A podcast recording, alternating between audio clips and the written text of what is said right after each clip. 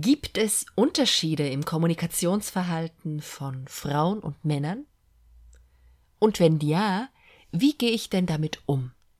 Wie nutze ich das für mein Business, vor allem wenn du in einer Hierarchie im Angestelltenverhältnis bist, aber natürlich auch im freien Business, wenn du selbstständig bist? Das genau kläre ich in diesem Interview unter anderem mit Dr. Silvia Schäfer. Wir reden unter anderem darüber, was sie versteht unter empfängerorientierter Kommunikation und wir reden auch über Status und wie du dir das zunutze machen kannst. Ich fand es sehr inspirierend und ich freue mich, dass du hier wieder dabei bist. Viel Spaß!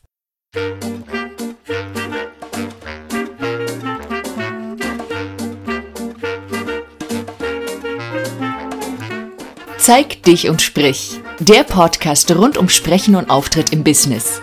Ich bin Steffi Schwarzack und begleite Menschen wie dich, die was zu sagen haben, damit ihre Botschaft bis ins Hirn und Herz der Hörer trifft.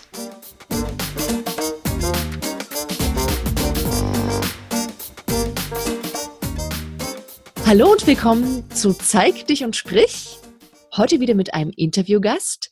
Heute habe ich mir jemand eingeladen, ja, die ich als eine richtige taffe Powerfrau erlebt habe, als jemand, der straight ist, der weiß, was er will.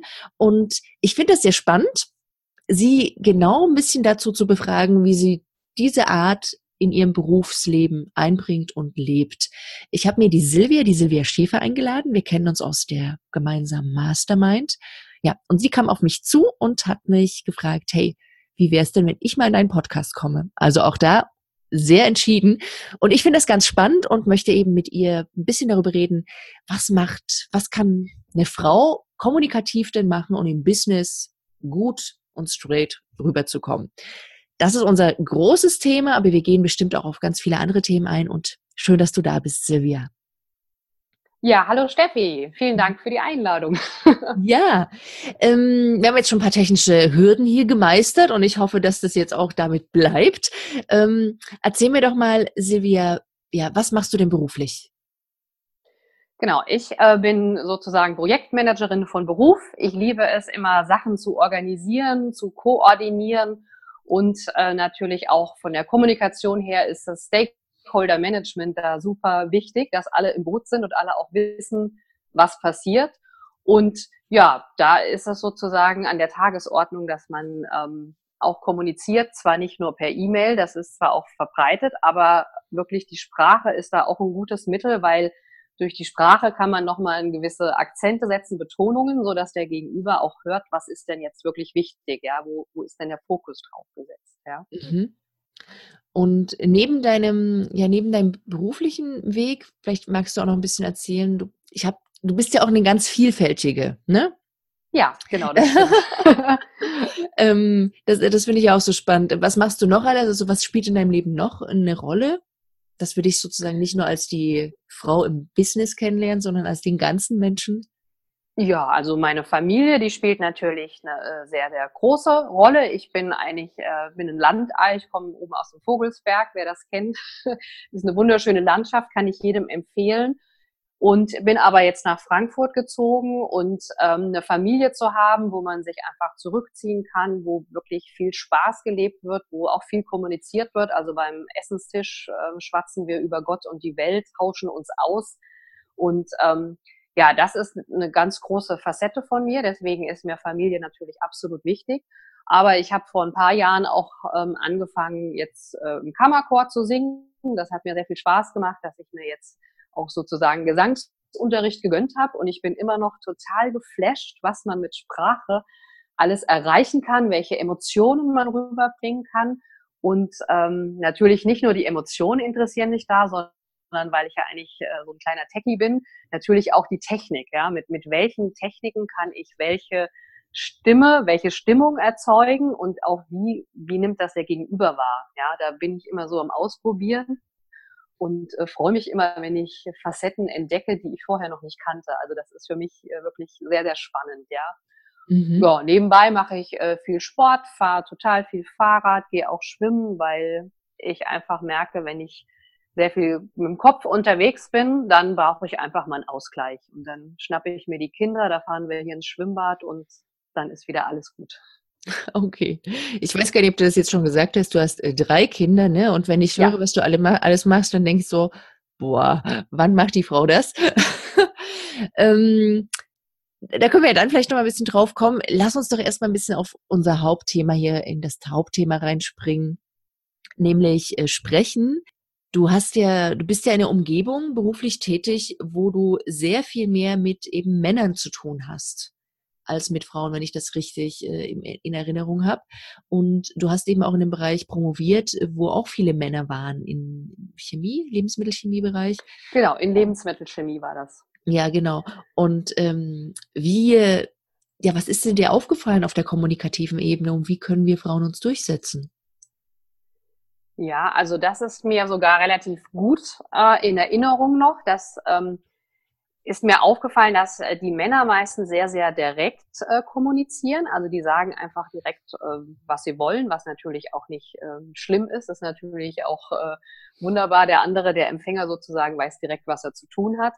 Aber ähm, ich habe gemerkt, dass die meisten Frauen ja eher so das Umschreiben und eher so das Gemeinsame in Vordergrund stellen. Also eher so, wir beide stehen vor der Aufgabe, wie lösen wir das jetzt, wer hat welchen Anteil an der Aufgabe während das zumindest äh, bei den Männern oftmals so ist, okay, ich entscheide jetzt mal, du machst das, ich mach das, ja, oder du machst alles und ich mach nichts, je nachdem. Und so wird auch kommuniziert, ja. Und ich finde das auch gar nicht so dramatisch. Ich finde das sehr mhm. klar und deutlich. Man weiß da wirklich, wo man dran ist. ähm, bei den Männern, weil ich, bei den Männern, bei ja. den Frauen, ähm, wenn man die Frau besser kennt, weiß man es am Ende natürlich schon, was sie damit meint. Ja, ja. nur allein von der Sprache, ich glaube, wenn man sich ähm, nicht so gut kennt oder äh, selten zusammengearbeitet hat, wird das schwierig. Also je besser das Team eingespielt ist, desto einfacher ist natürlich auch die Kommunikation. Aber ich kenne das auch ähm, so gesagt, so gesagt vom platten Land, will ich jetzt mal sagen, wenn da Bauer und Bäuerin irgendwas zu tun hatten, die haben sich dann gesagt, das und das steht an, dann machen wir das so. Da wurde nicht viel kommuniziert, das wurde einfach auch gemacht, ja. Also hands-on Ärmel hochgekrempelt und das war eigentlich nur so eine Absprache, wer macht was, ging meistens auch relativ schnell. Oder mhm. man hat auch wirklich seine Rollen gekannt, dass der eine wusste, okay, der hat halt Stärken in dem einen Bereich, ne, ähm, und der andere, der fährt halt mit dem Traktor aufs Feld ja, und pflügt es um und der andere bleibt halt zu Hause und ähm, ist fürs Melken verantwortlich oder wie auch immer, ja. Das und, heißt, die Frauen auf dem Land sind auch eher ähm, direkt und wortkarg? Ja, so ein ja, bisschen okay. schon. Also die wissen zumindest gut damit umzugehen, ja. Okay. Und man kann sich so ein bisschen vorstellen, ich weiß nicht, ob äh, deine Zuhörer auch einige in der Gastronomie arbeiten, da ist ja auch ein relativ rauer Ton, da wird gesagt, mhm. äh, Soße drauf, Salat muss raus, Vorspeise ist in so und so vielen Minuten fällig. Und ähm, das wird auch gar nicht persönlich genommen von den Leuten. Ne? Also da geht's wirklich hart auf hart. Und wenn eben, sage ich mal, der Tag vorbei ist, die Schicht, je nachdem, wie man halt arbeitet, dann geht das auch wieder seine ganz normalen Bahnen. Also ich sage jetzt mal so ein militärischer Unterton. Das ist einfach ganz normal und das nimmt man auch nicht persönlich. Das ist mhm. vielleicht ein Unterschied einfach in der Kommunikation. Und genau dieses Verhalten ist mir dann halt auch aufgefallen, als ich so eher ich sage mal, im Männerumfeld gearbeitet mhm. habe. Also habe ja auch promoviert in einem technischen Institut. Da waren zwar auch ein paar Mädels, aber ähm, gut, wir haben uns alle super verstanden, aber denen ist natürlich auch aufgefallen, ähm, dass da einfach eine, eine andere Art und Weise ist. Aber wenn das jeder akzeptiert und auch weiß, wie es gemeint ist, ist das überhaupt kein Problem, ja. Also, also ich, eher ja, vorteilhaft. Ich, ich frage mich jetzt, also erstmal fühle ich mich selber schön ertappt mal wieder. Ich kann einfach erzählen, heute früh habe ich einen für die gemeinsame Gruppe, die ich gerade mit meinem Kollegen zusammen habe, ähm, einen Blogpost, äh, nicht kein Blogpost, einen Facebook-Post verfasst. Ähm, und ich habe mich dabei ertappt, wie ich fast schreiben wollte, wir. Du hast es auch vorhin gerade gesagt, ne, dass man so ein bisschen dieses Umschreibende und Gemeinsame betont als Frau. Hm. Nee, der hat doch letztens auch einen geschrieben und hat nur ich geschrieben. ähm, werde ich jetzt auch mal mit ich schreiben, ja. Aber ich, ich merke, wie das offensichtlich aus mir heraus das andere Muster natürlicher ist, um es mal sozusagen in dieses Wir hineinzugehen. Und ich frage mich jetzt gerade, das würde ich gerne mit dir diskutieren, wenn wir als Frau diesem Natürlichen nachgeben, dass wir eben dieses gemeinsame Umschreibende nicht unbedingt direkt, und da gibt es unterschiedliche Facetten, ne? wir reden jetzt ein bisschen pauschaler, ähm, wenn wir des, dem nachgeben, haben wir eine Chance in, im Business, in einer, eine Karriere zu machen, zu bestehen, uns durchzusetzen? Ähm, ja, das haben wir. Aha. Und zwar ist es im Business sehr stark, äh, zumindest nach meiner Erfahrung, ich spreche auch nicht für alle, aber es kommt sehr stark äh, immer noch auf die Hierarchien an. Ja, also ich sage jetzt mal, ähm, ich glaube, die De Deborah Tannen war das, die hat schon mit äh, Kindergartenkinder Untersuchungen gemacht, dass äh, die Mädels eher so ähm, Netzwerkerinnen sind, gemeinschaftlich und ähm, auch versuchen, die anderen nicht bloßzustellen, sondern mit ins Boot zu holen. Und die Jungs natürlich eher so eine Führerrolle übernehmen, die sagen, wo es lang geht und sagen, was ich schon erwähnt habe, was zu tun ist, ja, was auch mhm. gut ist. Ähm, ich finde das sehr spannend. Ich habe das nämlich bei meinen Mädels auch immer beobachtet und habe natürlich auch im Kindergarten mal mir den Spaß gemacht, wirklich darauf zu achten. Ja, normalerweise ist da wenig Zeit, aber ich nehme mir dann einfach die Zeit. Mhm. Und ähm, um auf deine Frage zurückzukommen, wenn jetzt sozusagen eine Person, die eher so im Netzwerkgedanken orientiert ist und also von den Mädels, ja, und mhm. die Jungs eher so auf Hierarchien ähm, ab ja, ich will nicht sagen abfahren, aber das ist wirklich, scheint es auch biologisch irgendwie so ein bisschen verankert zu sein. Also die einfach wissen, okay, der hat den Hut auf, der ist äh, Chef und das sind die Mitarbeiter. Die orientieren sich ja auch meistens sozusagen an diesen Hierarchien. Ja, und wenn äh, die Frau sozusagen in der Hierarchie von, von allen akzeptiert wird, sowohl von Männern als auch Frauen, ja, dann kann sie natürlich auch auf die Art und Weise kommunizieren. Dann fühlen sich die Männer natürlich auch direkt angesprochen. Ja, das ist halt eine Frage der, der Wertschätzung, aber natürlich auch wirklich ein persönliches Ding, weil es gibt immer mehr sozusagen die, die Tendenz, dass man ja äh, nicht diese Hierarchien mehr abbauen will, sondern eher so einen kooperativen Führungsstil hat. Aber da findet sich die Kommunikation auch, ja. Also das ist ja was zwischen zwei Menschen passiert.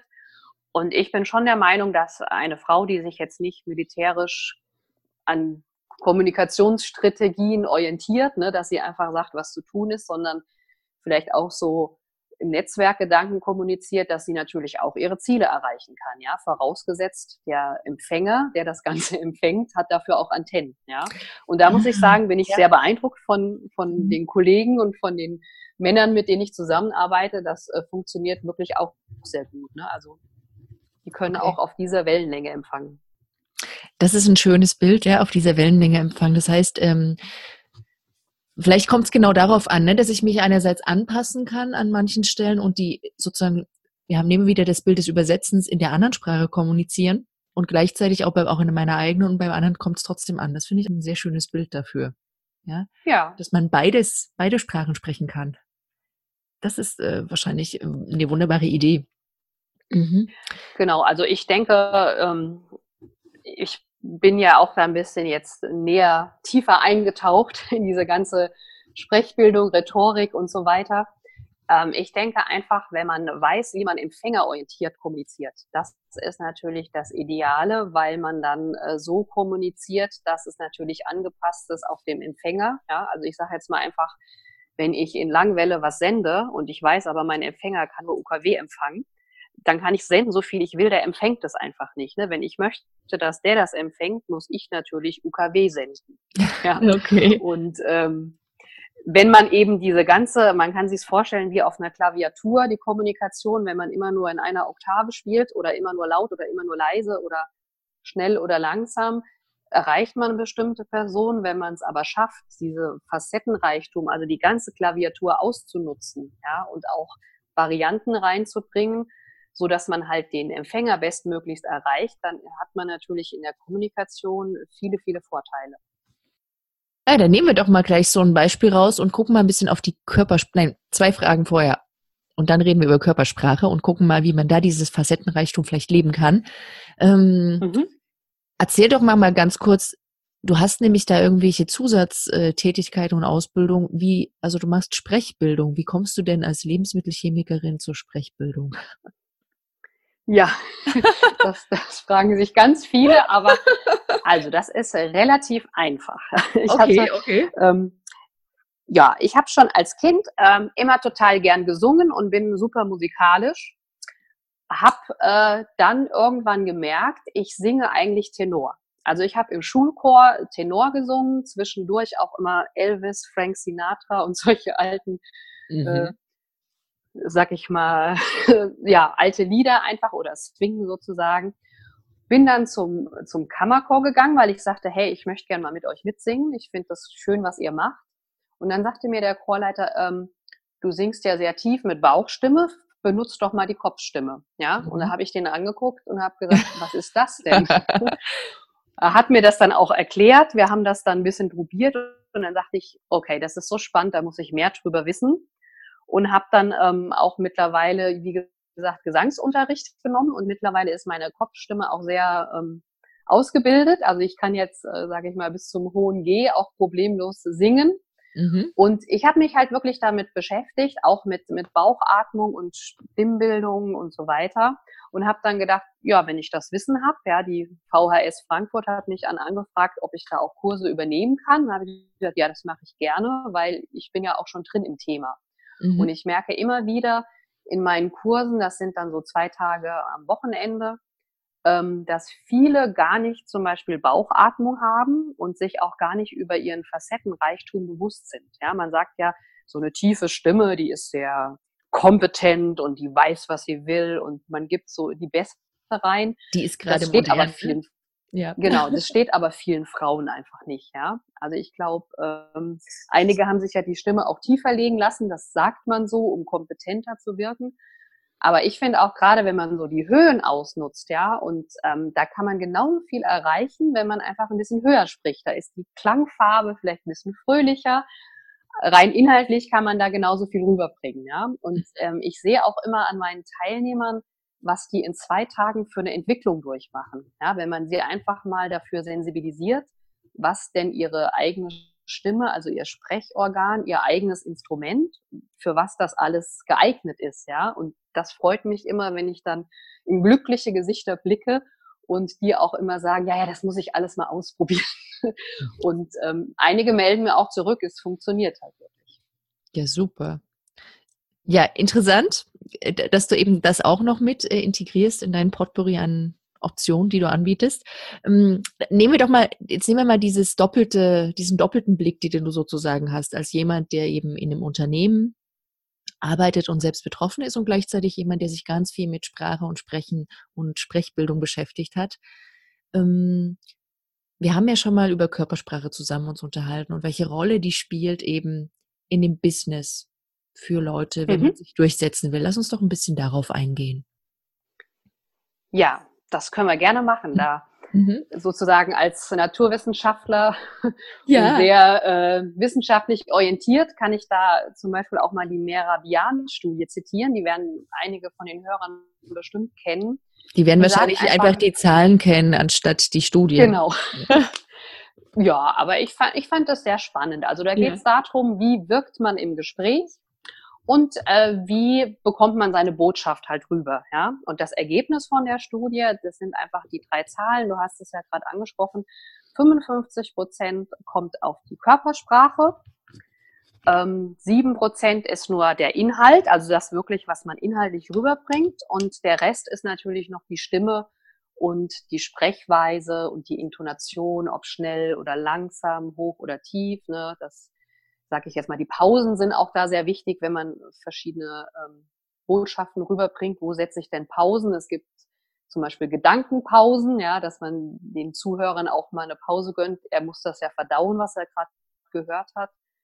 Und ähm, ja, deswegen ähm, bin ich jetzt sozusagen auch auf die VHS proaktiv zugegangen und es gibt seit letztem Semester auch Körpersprachekurse, wo wir genau das trainieren nämlich dass die Körpersprache mit der Stimme und auch mit dem Gesagten übereinstimmt. Ja, mhm. und da machen wir eben verschiedene Übungen. Auch ähm, die Haltung ist extrem wichtig, weil die Haltung ist in dem Sinne doppelt wichtig, weil zum einen hat sie eben ähm, eine Haltung gegenüber dem anderen, also ist man im Hoch- oder Tiefstatus zum Beispiel, das kann man über eine Körperhaltung ja auch auf, ausdrücken. Zum anderen hat die Haltung aber auch einen Einfluss auf die Sprache. Also wenn man die Schultern eben zurücknimmt und auch den Brustkorb öffnet, kann man auch viel leichter atmen. Und wenn man einen guten Stand hat, ist auch die Bauchatmung geht einfach leichter. Also wenn man steht zum Beispiel, Wenn man sitzt, kann man auch Bauch atmen, aber da ist allein schon von der Haltung der Bauch ein bisschen, hat er weniger Platz. Da ist es zwar nicht, äh, nicht machbar, also es ist möglich, aber es ist, kostet halt ein bisschen mehr Energie. Ja? Nicht, nicht umsonst stehen ja viele Redner einfach vor einer Gruppe, weil es ihnen dann vieles erleichtert. Ja, und dieses Zusammenspiel ähm, finde ich persönlich sehr spannend, weil man dann eben auf, wie du schon gesagt hast, nicht nur auf der Wellenlänge Sprache kommuniziert, sondern auch praktisch visuell über die Haltung, natürlich über Mimik und Gestik. Und ähm, ja, das macht es einfach spannend. Und wenn ich das dann mit den Teilnehmern durchspreche, dann sagen die ja, Mensch, ich habe so viele Möglichkeiten. Welche soll ich denn jetzt nehmen von den vielen? Aber ähm, da sage ich immer, probiert's einfach aus, geht gerne in Smalltalk mit anderen Leuten, guckt, wie ihr wirkt, ja, überlegt euch eine Wirkung, die ihr erzielen wollt, nehmt euch eine Methode, ja, von den Sprechwissenschaftlern und Körpersprache-Gurus, äh, übernehmt das einfach und guckt, ob ihr so wirkt, ja, weil das Allerwichtigste bei Sprache und Körpersprache, man muss authentisch bleiben wenn ich mich jetzt verstelle, das merkt der andere meistens sofort, ja. Also. Okay, jetzt hast du wieder ganz viel gesagt. Ich würde ich gerne mal ein paar ja. Sachen aufgreifen. Und zwar äh, der erste, also nehmen wir das letzte jetzt, das mit dem authentisch sein. Ich meine, in dem Moment, wo ich was Neues ausprobiere, bin ich da authentisch? Ähm, also ja, ich würde sagen halt schon. nicht vertraut an, ne? Ja, ich würde sagen auf alle Fälle schon, weil das Ausprobieren ist ja auch äh, sozusagen ein Charakterzug von einem selbst. Ja? Wenn man das mhm. nicht ausprobieren würde, würde man jetzt Neuem ja gar nicht offen gegenüberstehen. Und einfach äh, diese verschiedenen Facetten mal zu zeigen, ähm, das finde ich halt super spannend. Also ich habe zum Beispiel bei einer, ähm, bei meiner Schwägerin, äh, die hatte einen runden Geburtstag, da habe ich einfach mal deren Ständchen gesungen, ein paar Lieder, habe mir ein iPad mitgenommen, das dort an die Anlage angeschlossen und dann kamen viele auf mich zu. Oh, Silvia, du kannst ja singen. Und da habe ich gesagt, ja, kann ich. Das wussten wir alle gar nicht. Mhm. Und ähm, ich habe es aber einfach gezeigt. Ne? Und da gehört auch ein bisschen Mut dazu. Zeigt einfach mal das, was ihr wollt. Ja, überlegt auch ähm, mal was zu zeigen, was ihr vielleicht noch nie gezeigt habt. Und man kann ja später entscheiden, war das für mich gut? Wie hat es sich für mich selbst angefühlt? Oder passt das nicht? Habe ich irgendeinen Bauchkrummeln? Also da auch wirklich auf den eigenen Bauch ein bisschen hören ähm, wenn jetzt einer gesagt kriegt, du musst, ähm, sage ich mal, bei der bei der Präsentation die Hände immer einen bestimmten Winkel halten und man merkt, man hält die so und man fühlt sich komisch, dann sage ich, lass es einfach weg, ja. Mach so, wie, wie du möchtest. Aber das auszuprobieren und die Erfahrung zu machen, das finde ich persönlich super wichtig. Okay. Und ähm, sag mal, jetzt hast du diese Studie zitiert, die ich ja übrigens ganz persönlich sehr kritisch sehe, wenn man da mal ein bisschen guckt, wo, wo die herkommt, aus welchem Jahr und so. Ähm, aber wenn wir das einfach jetzt mal auf den Kontext eben äh, Unternehmenskultur beziehen oder auch jemand, der selbstständig agiert, ähm, was heißt denn das irgendwie konkreter im Tief- und Hochstatus zu agieren? Also welche Beispiele hast du vielleicht aus deinem eigenen Arbeitskontext und wie kann man das nutzen? Ja, also man kann das ähm, nutzen, indem man eben äh, bewusst in den Hoch- oder Tiefstatus geht. Also wenn man jetzt zum Beispiel ähm, okay, wie gehe ich? Das ist ja für viele nicht klar. Wie gehe ich denn? Wie gehe ich jetzt als Frau in dem Business mit meinem ähm, mit einer Businesskleidung, vielleicht Absatzschuhen in den Hochstatus? Genau, also das ist jetzt ein bisschen schwierig äh, im Podcast das vorzuführen, aber ähm, die Idee ist, also man muss sich, vielleicht fange ich mal ganz grob nochmal vorne an. Es hat nichts damit zu tun, ob man äh, sitzt oder steht oder welche Blickrichtung man hat, sondern es hat was mit dem Mindset zu tun und auch welchem Raum man dem anderen gewährt. Ne? Es ist quasi ein, ähm, ein ja, Zweierspiel zwischen zwei Personen oder auch mehreren. Und man muss natürlich den Hoch- oder Tiefstatus auch an die Körpersprache des anderen anpassen. Ja, also wenn man jetzt zum Beispiel Mitarbeiter ähm, eine Aufgabe delegiert, also auch im Projektmanagement. Das hat jetzt nichts damit zu tun, dass einer ähm, sozusagen Mitarbeiter und Chef ist, sondern man, man delegiert das einfach. Dann ist es natürlich sinnvoll, ähm, mit dieser Botschaft in den Hochstatus zu gehen, zu sagen, okay, äh, das muss getan werden und das ist sozusagen ähm, die Aufgabe.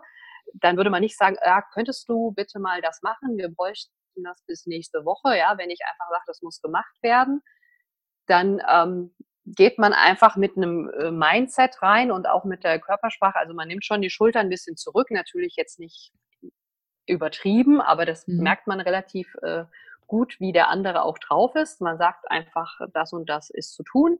Und man sieht ja auch, wie der andere reagiert und das funktioniert sehr gut. Ne? Man kann aber auch ähm, sich einfach das so vorstellen und kann sagen, okay, ich weiß, die Person ähm, findet Hierarchien total blöd, die fährt nicht auf Hierarchien ab. Ne? Dann kann man natürlich in den Tiefstatus gehen und zu der Person hingehen und sagen, hier, guck mal, wir haben eine neue Herausforderung, ist total wichtig, die Aufgabe. Ich habe mir gedacht, du könntest die übernehmen, du bist super geeignet dafür. Ähm, ich möchte dich gerne bitten, das zu übernehmen. Was hältst du davon? Ja, wenn man halt weiß, die andere Person ähm, ja, ist vielleicht so im Netzwerkgedanken und äh, fährt eben da, ähm, also findet es gut, dass sie so behandelt wird, dann kommt man mit so einem Status natürlich viel weiter, als wenn man so von oben herab das delegiert. Ja. Das hat aber wirklich immer nochmal so einen Charakter, wie ist die Beziehung zwischen den beiden. Ja? Aber wenn mhm. man im Beruf steht, man weiß das ja, wenn man ein bisschen mit denen natürlich auch zu tun hat. Wenn man es gar nicht weiß, äh, eine unbekannte Person das ist, das kommt auch vor, da muss man einfach mal ausprobieren. Ja? Man, man merkt ja schon, wie der andere dann auch reagiert, was für einem für eine Rückmeldung gibt, ähm, wie er drauf ist. Und äh, vielleicht noch eine Ergänzung dazu, man hat ja auch oft ähm, Telefonkonferenzen, ja, oder irgendwelche Skype-Meetings, ähm, wo man eben dieses Biofeedback nicht hat von der Körpersprache, ja. Mhm. Das ist meistens extrem schwierig, da auch eine Kommunikation aufzubauen, weil man eben diese Rückwirkung nicht hat. Also das ganze Biofeedback fällt weg. Man muss sich dann sozusagen auf die zwischen so mhm und ja und diese Grundslaute beschränken, weil das machen ja viele im Telefonat, die nicken mal oder sagen mhm und dann wisst, weiß der andere, aha, der hat's verstanden. ja. Okay. Und ähm, so könnte man zumindest äh, diese Hoch- und Tiefstatus, ja, also nicht übertrieben, aber das kann man sehr einsetzen, um dann natürlich auch sich, also mein Beispiel von vorhin steht immer noch, sich auf dem Empfänger auch einzustellen und ihm die Botschaft so rüberzubringen, dass er es auch gut aufnehmen kann. Jetzt hast du mir wieder so viel Stoff gegeben. welchen Faden, welchen Faden nehme ich auf?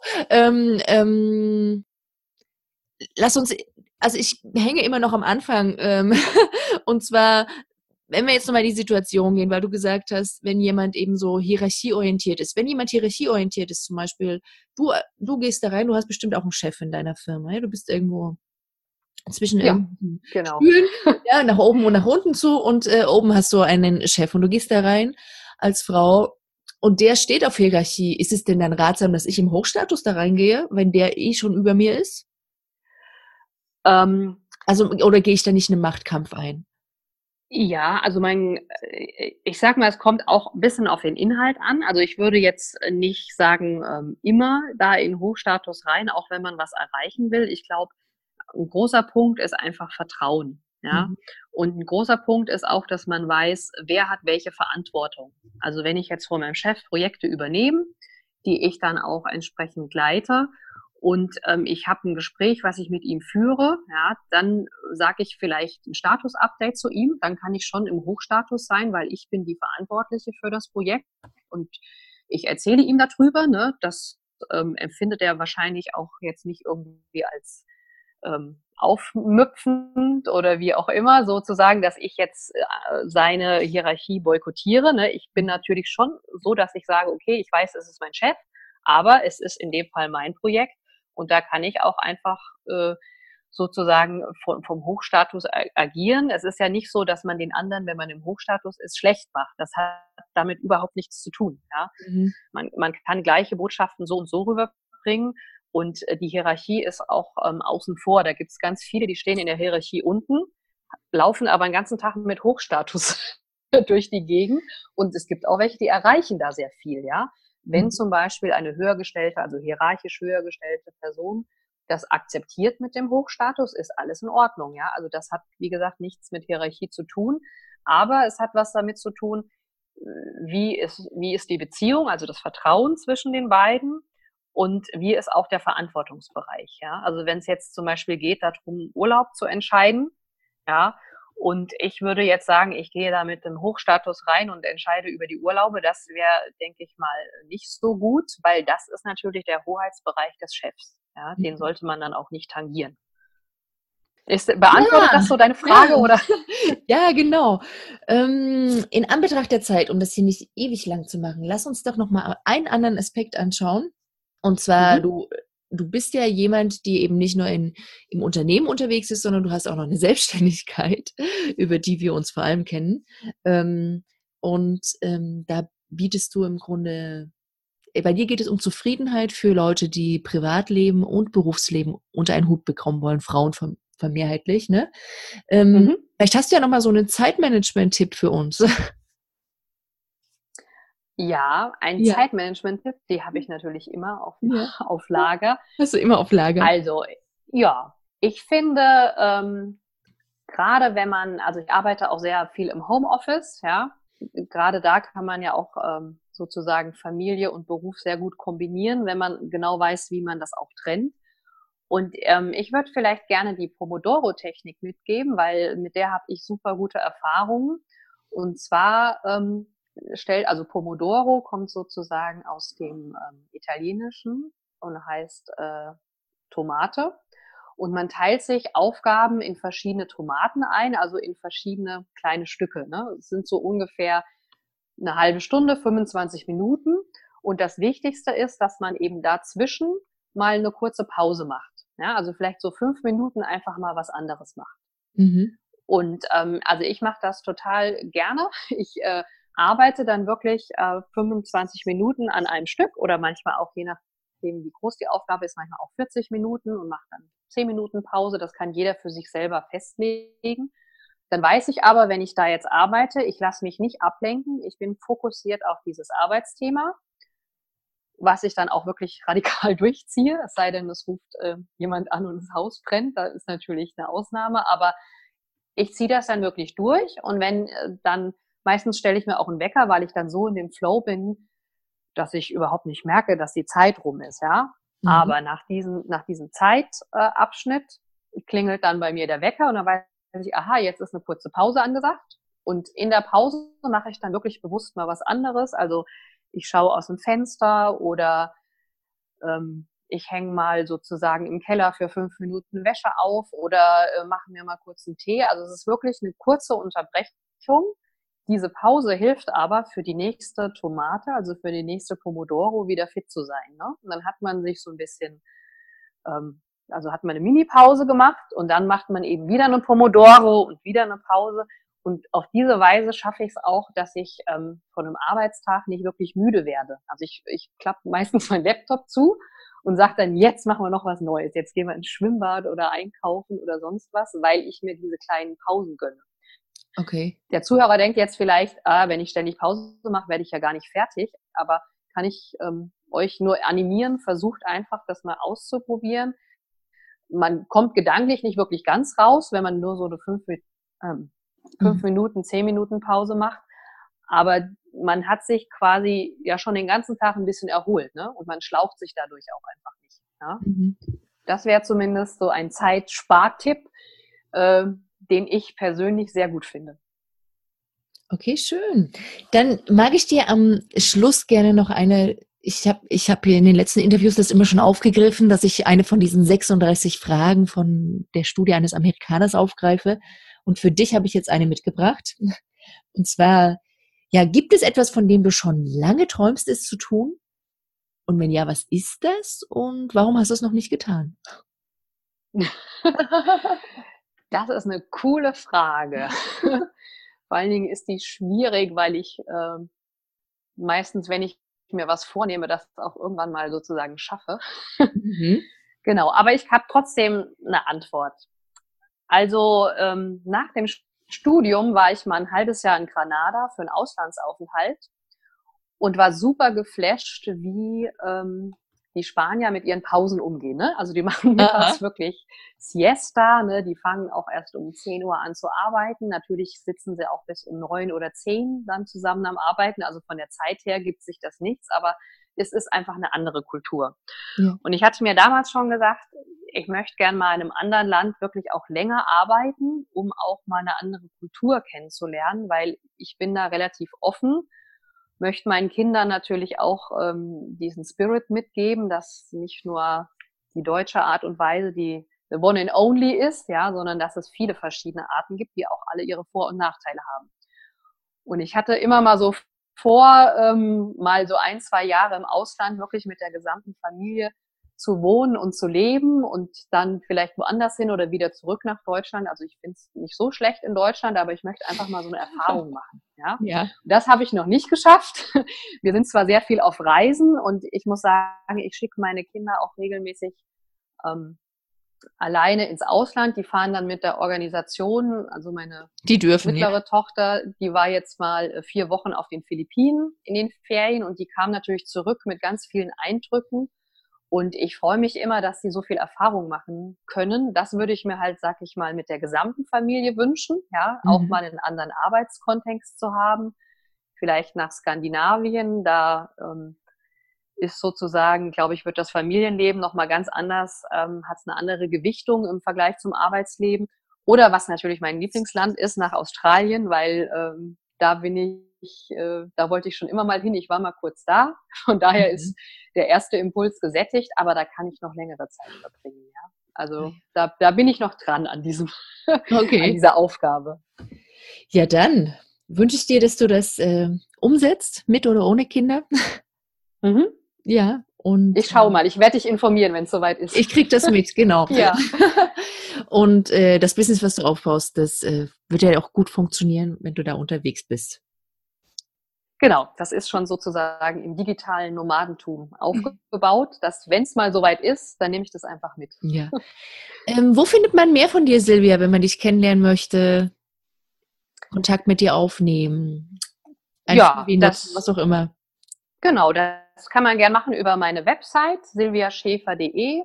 Da habe ich ähm, zum einen meine ganzen ähm, Workshops drin. Da gibt es auch äh, sozusagen einen Blog über Arbeitstechniken, wie man ähm, sozusagen Familienleben, Berufsleben, äh, ich will nicht sagen miteinander vereint, aber dass man jedem Teil den entsprechenden Raum gibt in seinem eigenen Leben, also dass man sich so organisiert, dass man auch zufrieden ist. Mhm. Und ähm, ja, ich freue mich auch gerne über LinkedIn-Bekanntschaften. Da bin ich auch sehr aktiv, weil ich, äh, sag ich mal, ein- bin zwar kein Digital Native, da bin ich echt zu alt, aber ich bin immer sehr digital affin. Ich bin schon in der Schule mit so einem kleinen Computer rumgelaufen. Das hat eine 24 Kilobyte Karte gehabt. Die konnte man dann rausnehmen und in den Mhm. Computer stecken. Das ist heute echt der Hammer, was da geht. Also gern auch vernetzen über LinkedIn, Xing oder Facebook, aber ich denke, die Website ist der erste Ansprechort. Da findet man alles über mich. Okay. Ja, schön. Dann sage ich dir herzlichen Dank, dass du hier deine Erfahrung mit uns geteilt hast. Und äh, wir sehen uns ja bald. Ja, dir auch lieben Dank für die herausfordernden Fragen. Ich hoffe, die Zuhörer können einiges mitnehmen. Falls was offen ist, gerne einfach nochmal nachfragen. Genau, also ihr könnt gerne mit uns in die Diskussion auch hier rüberkommen über das Kommentarfeld unter diesem Beitrag dann. Oder ihr schreibt uns eine E-Mail oder es gibt auch einen Facebook-Post dazu und da werden wir bestimmt noch mal ein paar Sachen vielleicht erklären. bisschen über den Hochstatus und Tiefstatus und so nochmal im Detail. Ja? Okay. Dann vielen Dank, Silvia. Mach's gut. Ja, danke.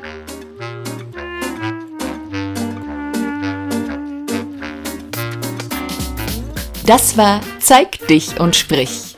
Wenn dir der Podcast gefallen hat, schenk mir sehr, sehr gerne deine 5-Sterne-Bewertung auf iTunes. Davon leben wir Podcaster sozusagen. Also vielen Dank schon mal dafür. Und falls du mehr wissen möchtest, so hol dir doch meine gratis Übungsanleitungen für deine fitte Stimme unter steffischwarzack.de slash stimmfit. Bis zum nächsten Mal. Zeig dich und sprich.